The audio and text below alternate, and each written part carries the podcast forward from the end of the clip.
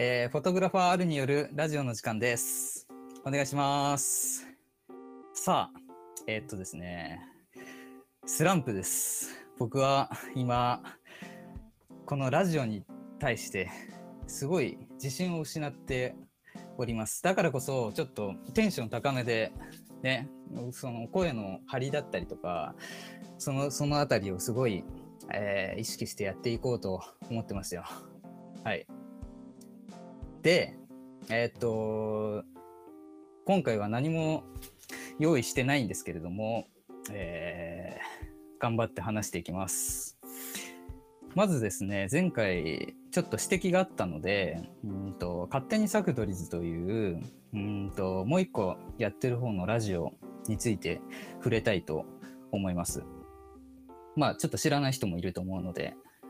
はい。えっ、と、こっちのメインのサクドリズチャンネルって言っていいのか、えーこっちの方は、えー実はチームでやってるその3人で、えー同時収録をしてまして、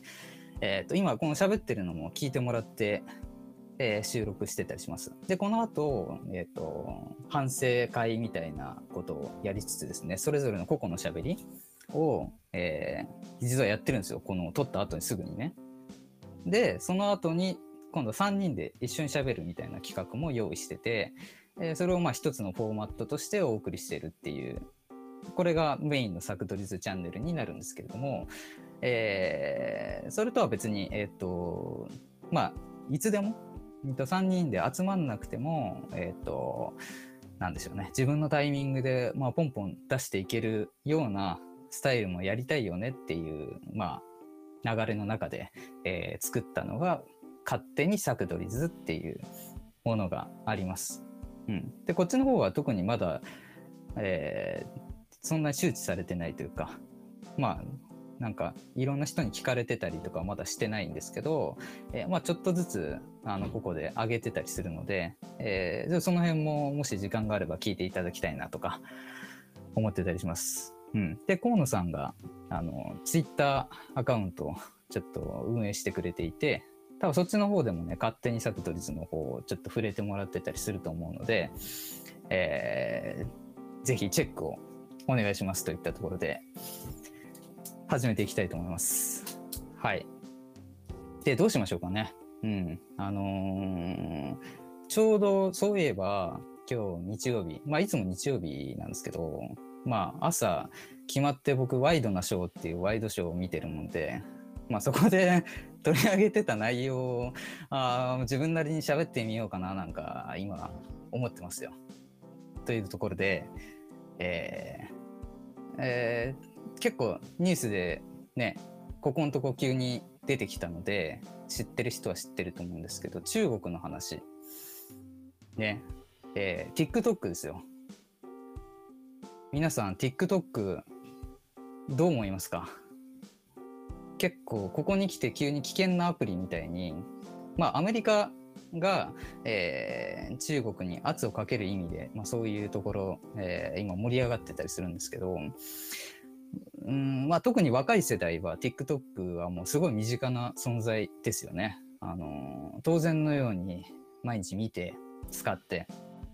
うん、それこそ人によっちゃ、えーインスタグラムとかツイッター、LINE と同じぐらいの、えー身近なアプリになるかなと、えー思ってたりします。うん、で僕は、えー僕個人で言うとこの TikTok は正直全く、えー見たこともなければ、うん。えーそんなに知ってるぐらい名前知ってるぐらいなんですけど、うん、でも結構まああのーねカメラマンみたいな仕事しているとあのモデルさんとかでもやっぱ TikTok やられてる方とかいて、えーまあインスタのストーリーとかであのあやってるなとかあの見たりするんですけどね。もう急に中止ってされたらそういう人からしたら、えー結構困りますよね。とか、うん、思いつつじゃあこれ、えー実際あのどう思ってるの？みたいなところも気になると思うので僕なりの、えー考えなんですけど、うん、アプリ自体は危険じゃないけどやっぱり国単位で見た時にあのそれこそ、ね、今日テレビでもそういうワードが出ましたけど、不気味だなって思いましたね。うん。結局、あのそのアプリ自体は悪くないし、サービス自体も、なんだその運営会社も悪くないけど、国がどんどん力をつけてくると、えー、ね、結局法律変えて国がよこせよって言ったら渡さなきゃいけない情報を渡さなきゃいけないみたいな、えー、ところになってきちゃった場合やっぱりこれは問題だよなとは思いますよ。うん、なので、えー、まあこうやってうん問題視されてるというかあの大きく話が大きくなったのはまあ当然かなとかも思いつつうん結構、えー、ネットニュースとか追っかけてるとこの話自体は、えー、僕の記憶ではもう2年ほど前ぐらいから上がってはいて、うん、なんで気持ち的にはなんでこのタイミングでなんだろうなとかも、えー、思うとこもあったりします。うん、で多分それは、えーと、アメリカの、えーまあ、トランプさんの、まあ、選挙が近かったりとかそういうのもあったりすると思うんですけどね。うん、ちょっと、まあ、興味深いところなので、まあ、今後も追っかけていきたいと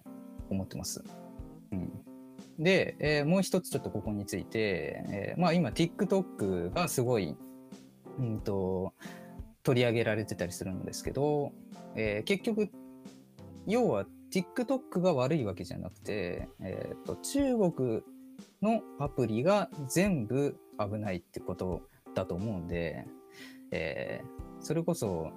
うん、有名どころで言うと、荒野行動とか、えー、結構好きな人好きなゲームがあったりするんですけど、えー、そういうところも危ないのかなとか思ったりします。ただ、えー、TikTok と同じように荒野行動とかは例えばそれを実況して、えー、生活してる実況者の方とか、えー、結構もうそれで生活が回ってたりする人もいたりするんで、うん、単純に禁止って言っても、うん、難しいような内容だったりしますよね。うん。ですね。あの、なかなか真実はわからないですけど、うん、なんかうまいこと着地してほしいですよね。うん、で荒野行動なんかに関しては、えー、流行る時結構別の、えーと、と PUBG かなのなんかパクリとかも言われてたりして、えー、なんかその辺のねなんかジャンルが似てるみたいないわゆるその中国のパクリ文化みたいなとこの批判もあったように、えー、記憶してるんですけど、うん、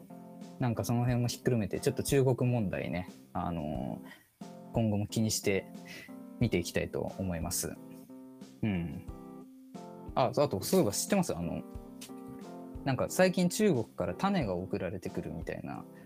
えー、話、えー、耳にしましてあのツイッターとかでなんかちょっと少し盛り上がってるのかな？なんか中国から種が送られてきてなんかどうやらそれを触るとちょっとなんか皮膚が荒れたりとか。怖いですよね。なななんで種を送りつけていくんですかね。うん。